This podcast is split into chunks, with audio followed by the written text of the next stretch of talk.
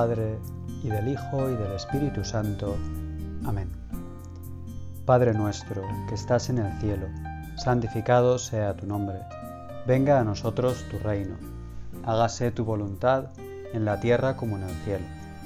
Danos hoy nuestro pan de cada día. Perdona nuestras ofensas, como también nosotros perdonamos a los que nos ofenden. No nos dejes caer en la tentación, y líbranos del mal. Amén.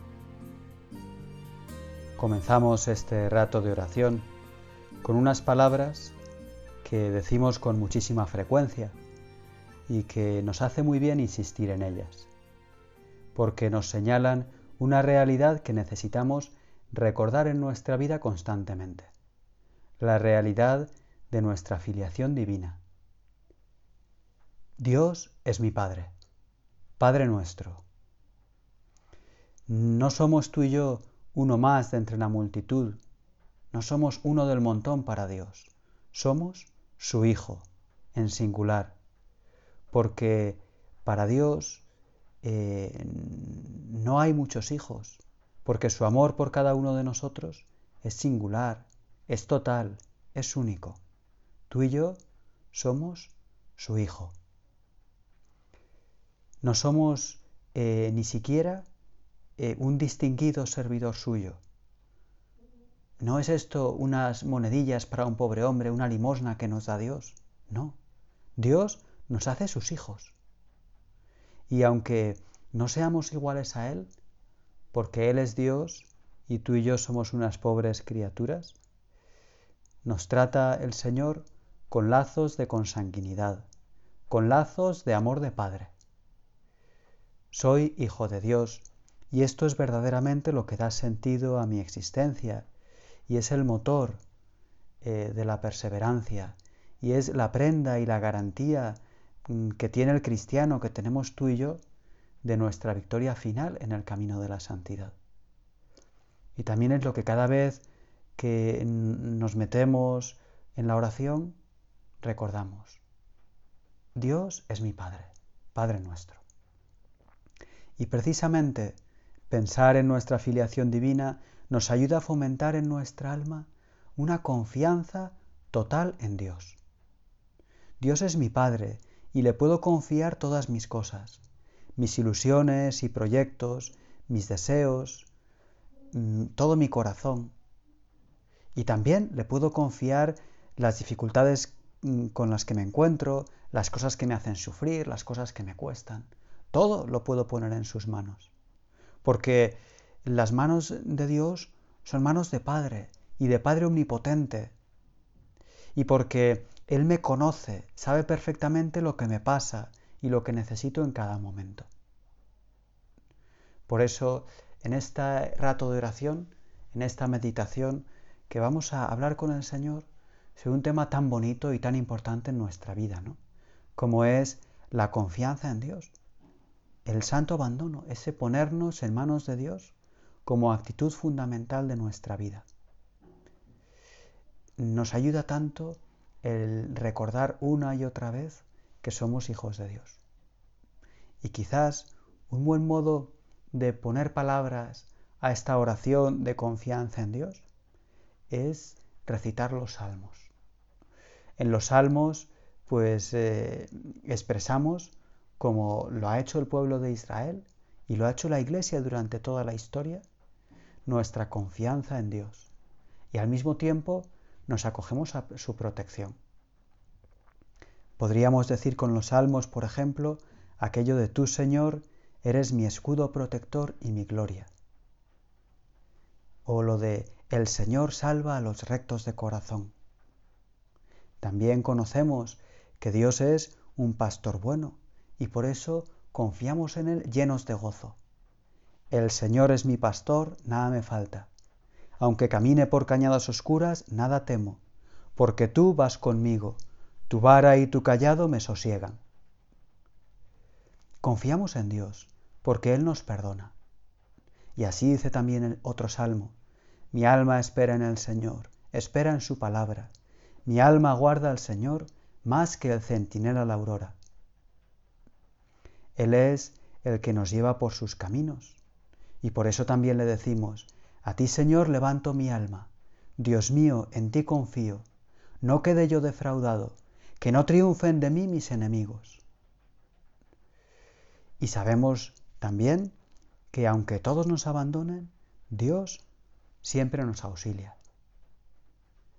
Tú eres mi roca y mi baluarte, por tu nombre dirígeme y guíame. Sácame de la red que me han tendido, porque tú eres mi amparo. Canta también el salmista. A Él suplicamos en la tribulación, acudimos a Él en la dificultad. Y aprendemos aquello de encomienda a Dios tus afanes, que Él te sustentará, no permitirá jamás que el justo caiga. Porque Dios es nuestro refugio seguro. Solo en Dios descansa mi alma, porque de Él viene mi salvación. Él guarda además nuestro camino. Dice también el Salmo, el Señor te guarda a su sombra, está a tu derecha, de día el sol no te hará daño, ni la luna de noche. Y además es un camino que Dios guarda eternamente, porque Él reina por siempre. Dichoso a quien auxilia el Dios de Jacob, el que espera en el Señor su Dios, que hizo el cielo y la tierra, el mar y cuanto hay en él, que mantiene su fidelidad perpetuamente. Dios es nuestra roca, Él es nuestro alcázar. Cuando estamos eh, acogidos a Él, no vacilamos, nos mantenemos firmes en nuestro camino. Esta es la confianza que han tenido con Dios los santos. Y se trata de vivir nuestra vida abandonándonos en las manos de Dios, con esa misma confianza, con ese mismo abandono que han tenido las personas que han vivido más unidas a Dios. Y que también es posible para nosotros, aun en medio de las circunstancias de nuestra vida, pues que a veces pues serán circunstancias eh, que nos llenan de paz y de alegría y otras veces pues serán circunstancias que nos hacen sufrir y que nos cuestan. En todo momento podemos tener en nuestra alma una gran confianza hacia Dios. En todo momento debemos poner nuestra vida en sus manos. Quizás un modo de meditar sobre este tema puede ser preguntarnos exactamente eh, a qué hacemos referencia, a qué nos referimos cuando hablamos de abandonarnos en Dios. Cuando hablamos de eso que eh, los maestros espirituales llaman el santo abandono. ¿Qué es exactamente vivir eso de el santo abandono? Fácilmente nos damos cuenta que hay un sentido de abandonar que utilizamos para hablar, por ejemplo, de lo que ocurre cuando uno deja de esforzarse por atender o por cuidar algo, ¿no? algo que quizás además está especialmente encomendado a nuestra atención, a nuestro cuidado. Y decimos, bueno, esto lo tengo abandonado, esto lo he dejado.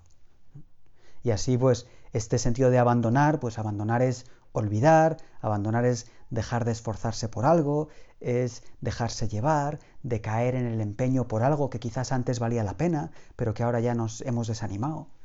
Es como desistir y renunciar y desentenderse de las cosas que antes sentíamos como propias y que ahora ya sentimos como ajenas. ¿no? Eso ya no va conmigo y, lo tengo un poco abandonado. Pues esta, nos damos cuenta, esta despreocupación, esta dejadez, no puede ser nunca algo santo. No es así como debemos abandonar nuestra vida en manos de Dios. Así es como se abandonan las cosas viejas o los cacharros inservibles o las cosas inútiles. O quizás también se abandonan así pues esos sueños fantasiosos que a lo mejor teníamos en nuestra adolescencia, ¿no? Sueños quiméricos, irrealizables, que bueno, pues Dios sí, una vez lo soñé, pero en realidad lo abandonamos porque aquello no tiene sentido. Pero uno no abandona así las cosas que ama. O mejor, no abandona así lo que ama, las personas que ama y la propia vida. Uno no la, no la abandona así. Lo que queremos de verdad no lo dejamos de cualquier manera. Por eso no es así como hemos de abandonar nuestra vida, ni nuestros planes, ni nuestros proyectos, ni nuestros amores en manos de Dios. No los hemos de abandonar así. En manos de Dios dejamos las cosas de otra manera. Dejamos las cosas, pues, eh, para que Él las cuide. No nos abandonamos como mm, si nos desentendiéramos y nos despreocupásemos de nuestra vida. Al contrario, lo ponemos en manos de Dios para que Él nos cuide, para que Él atienda a las cosas nuestras, para que Él proteja nuestra vida y nuestros proyectos y nuestro corazón.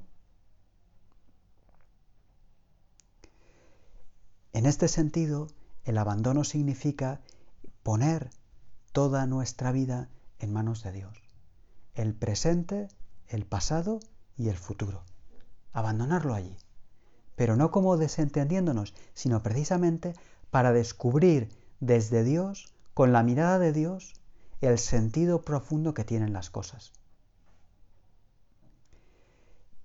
El santo abandono no tiene nada que ver con dejar las cosas a medias en nuestra vida, con la dejadez, con la despreocupación.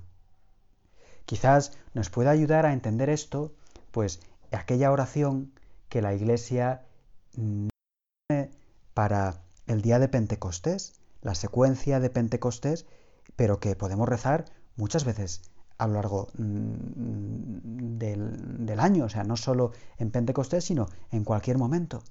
Y precisamente esas palabras del final de esta invocación al Espíritu Santo, mm, en las que decimos al Espíritu, por tu bondad y por tu gracia, dale al esfuerzo su mérito, salva a quien busca salvarse. Le pedimos al Espíritu Santo que dé, llene de mérito, llene de fruto el esfuerzo y que conceda la salvación al que de verdad la busca. Abandonarse en Dios es por tanto confiar en Él, pero poniéndonos en sus manos para que Él llene de frutos nuestro trabajo, para que Él llene de frutos nuestra vida, pero una vida esmerada, una vida mm, bien trabajada, bien cuidada, bien llevada. Es encomendar a Dios, encomendar al cuidado divino nuestra búsqueda de la santidad, poner en sus manos nuestra lucha por ser santos, para que Él verdaderamente la haga fructificar. Por eso, eh, abandonarnos significa también darnos cuenta de que aun siendo pobres criaturas, siendo pobres hombres, personas llenas de limitaciones, con el auxilio divino, el ser humano es un ser maravilloso. Con el auxilio divino, tú y yo somos seres maravillosos capaces de llevar una vida santa, capaces de realizar las obras más santas y de vivir una vida fascinante. Cuando trabajamos con Dios de esta manera, trabajamos unidos a Él, dejamos en sus manos con santo abandono nuestras fatigas, nuestros amores, nuestros deseos, nuestros esfuerzos, entonces todo tiene fruto. En cambio, cuando actuamos nosotros solos, cuando eh, nos fiamos únicamente de, de nuestras fuerzas y vivimos nuestros planes un poco de espaldas a Dios, o a lo mejor sin confiar plenamente en Él, entonces enseguida caemos en una agitación que al final, aunque nos parezca que hagamos muchas cosas, es estéril. Que al final de la vida, cuando nos encontremos con Dios, a la luz de la eternidad, todo aquello se desvanecerá como un sueño vacío. Porque lo único que verdaderamente tendrá entonces importancia serán aquella vida, aquel trabajo, aquel proyecto, aquel deseo, aquel compromiso que hemos puesto en manos de Dios. El refranero popular ha expresado esta, este vínculo, esta relación entre la confianza en Dios y el trabajo de un modo muy sencillo y que conocemos muy bien. Aquellas palabras de a Dios rogando y con el mazo dando, que nos invitan a invocar a Dios constantemente, sin, sin perder un instante, alzando nuestro corazón y nuestra voz con la oración una y otra vez a Dios porque lo necesitamos y al mismo tiempo trabajando con seriedad, con empeño, con entrega, el santo abandono tiene mucho que ver con el trabajo y con el esfuerzo. En realidad, tiene tanto que ver con el trabajo y el esfuerzo como con la confianza y la esperanza en Dios. Me atrevería a decir que precisamente consiste en que tanto la confianza y la esperanza como el trabajo y el esfuerzo vayan unidos de modo inseparable. Pero todavía se podría decir algo más. El santo abandono tiene también que ver con reconocer que Dios es el que lleva el timón en nuestra vida, que el Señor es el Maestro, que el Señor es el guía y que nosotros somos humildes y sencillos trabajadores de su viña, humildes y sencillos colaboradores de Dios. Es verdad que Dios cuenta con nuestro ingenio, con nuestra libertad, con nuestra acción, con nuestro trabajo, con nuestros gustos, con nuestros deseos buenos. Cuenta con todo ello. Pero todo ello tiene auténtico sentido si lo ponemos al servicio de los proyectos de Dios, si lo ponemos al servicio de esos planes divinos que nos superan. Es entonces cuando verdaderamente tienen un valor eterno. Cuando nos damos cuenta que Dios eh, se sirve de nosotros para ser los trabajadores de su viña. Para vivir con este santo abandono, mm, son, podríamos decir, bastantes cosas aquí, pero me parece que al menos son necesarias dos cosas. Por un lado, es necesario, en primer lugar, cultivar el sentido de nuestro ser criaturas. No somos mm, Dios, no somos todopoderosos, no todo depende ni está al alcance de mis fuerzas. Es como cultivar el sentido de la providencia.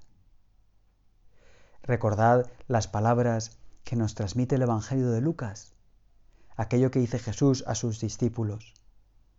Contemplad los lirios, cómo crecen, no se fatigan ni hilan. Y yo os digo que ni Salomón en toda su gloria pudo vestirse como uno de ellos.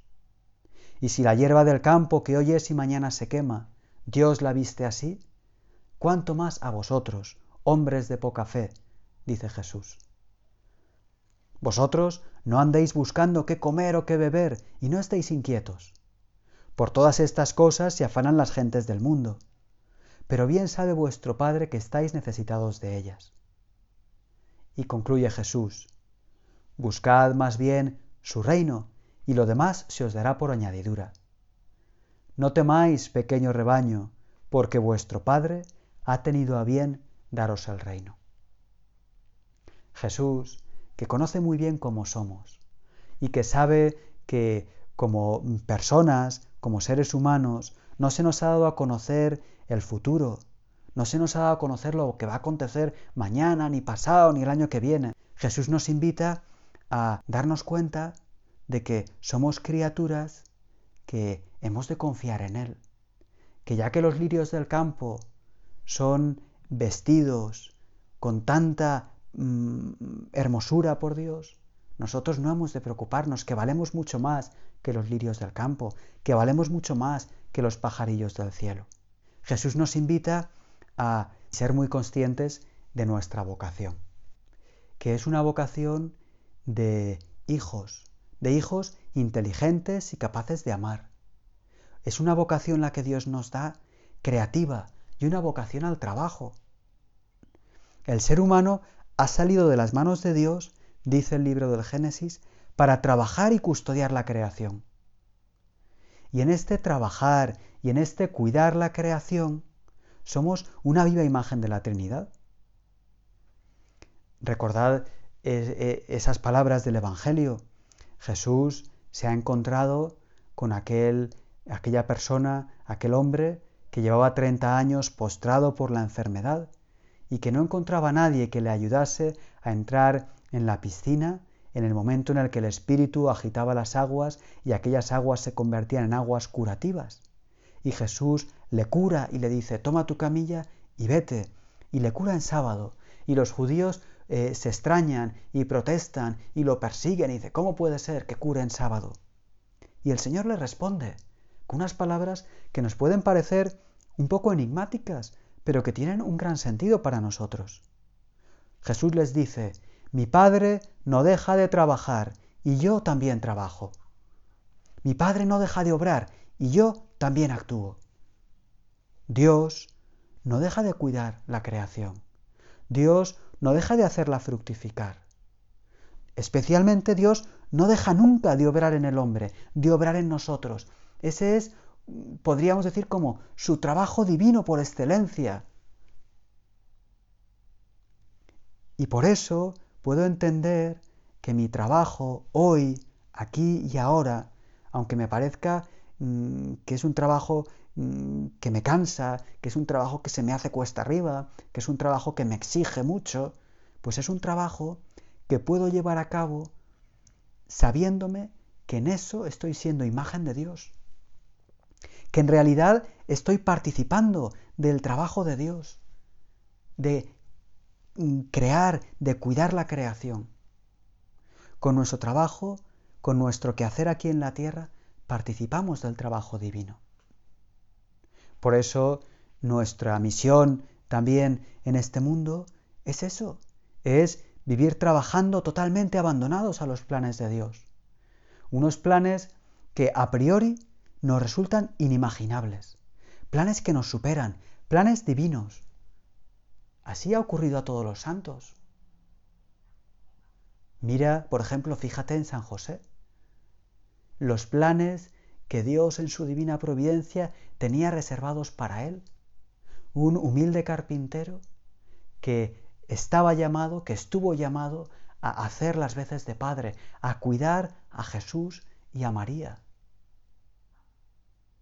Son planes inimaginables para José. Y son planes con los, de los que Dios se sirve, en los que Dios se sirve del trabajo constante, sacrificado de un artesano, de San José. Nosotros necesitamos confiar mucho en Dios, en buena medida, porque nuestra misión aquí en la tierra no es una misión meramente humana. Si nuestro cometido fuera algo meramente humano, a lo mejor no necesitaríamos confiar en Dios. Nos podrían bastar nuestras capacidades, nuestro ingenio, nuestras fuerzas. A lo mejor nosotros mismos nos las podíamos arreglar para sacar aquello adelante. Pero es que en realidad tú y yo no estamos llamados a una vida, a un proyecto meramente humano. Estamos llamados a vivir como hijos de Dios en medio del mundo. Estamos llamados a transformar el mundo como la levadura transforma toda la masa y transformar un mundo que tantas veces da la espalda a Dios. Estamos llamados no a un trabajo meramente humano, sino a una empresa divina. Piensa en aquel suceso de San Pedro. El mar de Galilea es de noche, han salido los apóstoles en la barca, Jesús se ha quedado en la orilla despidiendo a la gente, el viento arrecia y la barca empieza a moverse movida por las horas, por las olas, y de pronto, ya eh, a mitad de la noche, en la cuarta vigilia, dice el Evangelio, se acerca Jesús andando sobre las aguas, y los apóstoles se llenan de terror y empiezan a gritar. Y San Pedro, valiente, dice, Señor, si eres tú, haz que ande sobre las aguas y me dirija hacia ti. Y entonces Pedro saca los pies de la barca y empieza a caminar. Pero al ver que el viento era muy fuerte, que el viento arreciaba, se atemoriza, empieza a dudar y empieza a hundirse. Y ahí el grito de San Pedro, Señor, sálvame y el reproche amoroso de Cristo. Hombre de poca fe, ¿por qué dudas? Pues tú y yo igual. Nosotros estamos llamados, en cierto sentido, a andar sobre las aguas, porque vivir como hijos de Dios en este mundo es muchas veces andar sobre las aguas, porque transformar el mundo, como la levadura transforma la masa, es tantísimas veces andar sobre las aguas. ¿Y tú te crees que puedes andar sobre las aguas por ti mismo? No servimos. No servimos para andar sobre las aguas, no servimos para trabajar por el reino de Dios si no confiamos en el Señor, si no nos fiamos de Él, si no le decimos como San Pedro, Señor, sálvame, Señor, pongo mi vida en tus manos, te encomiendo mis afanes, mi corazón, mi tiempo, mi esfuerzo, mis deseos, toda mi vida.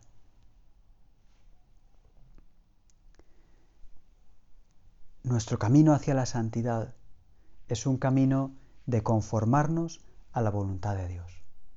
Y a veces en ese conformarnos a la voluntad de Dios para nosotros, pues vienen momentos difíciles, momentos que se nos puede hacer un poco costoso, un poco arriesgado, que nos da miedo. Pues en ese momento la confianza en Dios y el abandono en sus manos es más importante que nunca, es esencial. Pero aquí ocurre como tantas cosas en la vida, que tenemos que, para cuando lleguen las dificultades, tenemos que llegar entrenados. Es también aquello del Evangelio, del que edifica sobre arena y el que edifica sobre roca. El que edifica su casa sobre arena piensa que la riada a él no le va a afectar. En cambio, el que edifica sobre roca es previsor, pero es previsor porque sabe que en algún momento, tarde o temprano, van, van a arreciar las lluvias y va a subir el agua y, van a y va a venir el torrente. Y entonces quiero estar preparado. Pues también en nuestra vida, en lo que se refiere a la confianza en Dios, tenemos que ser previsores. Y tú y yo hemos de cultivar cotidianamente, día a día, esa confianza en Dios, en las cosas pequeñas, en las cosas normales, en las cosas ordinarias. ¿Para qué? Para que cuando venga, en el momento que sea, en los tiempos recios, las dificultades, entonces estemos verdaderamente preparados, estemos verdaderamente anclados en el Señor. Hayamos puesto verdaderamente todas nuestras cosas en sus manos, llenos de confianza, llenos de una entrega eh, sencilla, humilde, pero total. Nos consuela en esto también la oración de Jesús por nosotros en la última cena. Nos lo transmite el evangelista San Juan, aquellas palabras encendidas, llenas mm, de amor, que dirige Jesús a sus apóstoles poco antes de sus últimas horas aquí en la tierra, sus últimas horas amargas, la pasión y la cruz. Y allí, después de abrirles el corazón y de contarle a los discípulos todas esas cosas, les dice, os he dicho esto para que tengáis paz en mí. En el mundo tendréis sufrimientos, pero confiad, yo he vencido al mundo. Por eso en la oración, que siempre miramos a Jesús, pues pensamos también en estas palabras, que Jesús nos dice, yo he vencido al mundo, confiad en mí, no temáis, conmigo encontraréis paz.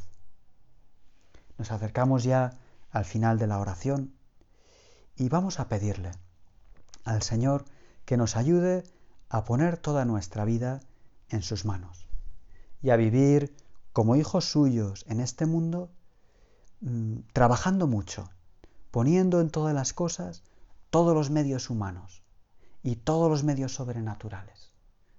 Porque esa es la garantía de que estaremos viviendo como buenos hijos de Dios, que confían plenamente en su Padre, que confían plenamente en la providencia y que al mismo tiempo son conscientes de la preciosa vocación que han recibido del Señor. Vocación a ser humildes trabajadores de la viña de Dios.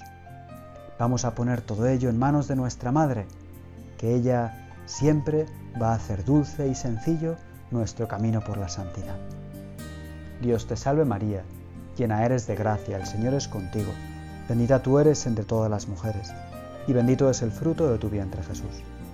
Santa María, Madre de Dios, ruega por nosotros pecadores, ahora y en la hora de nuestra muerte.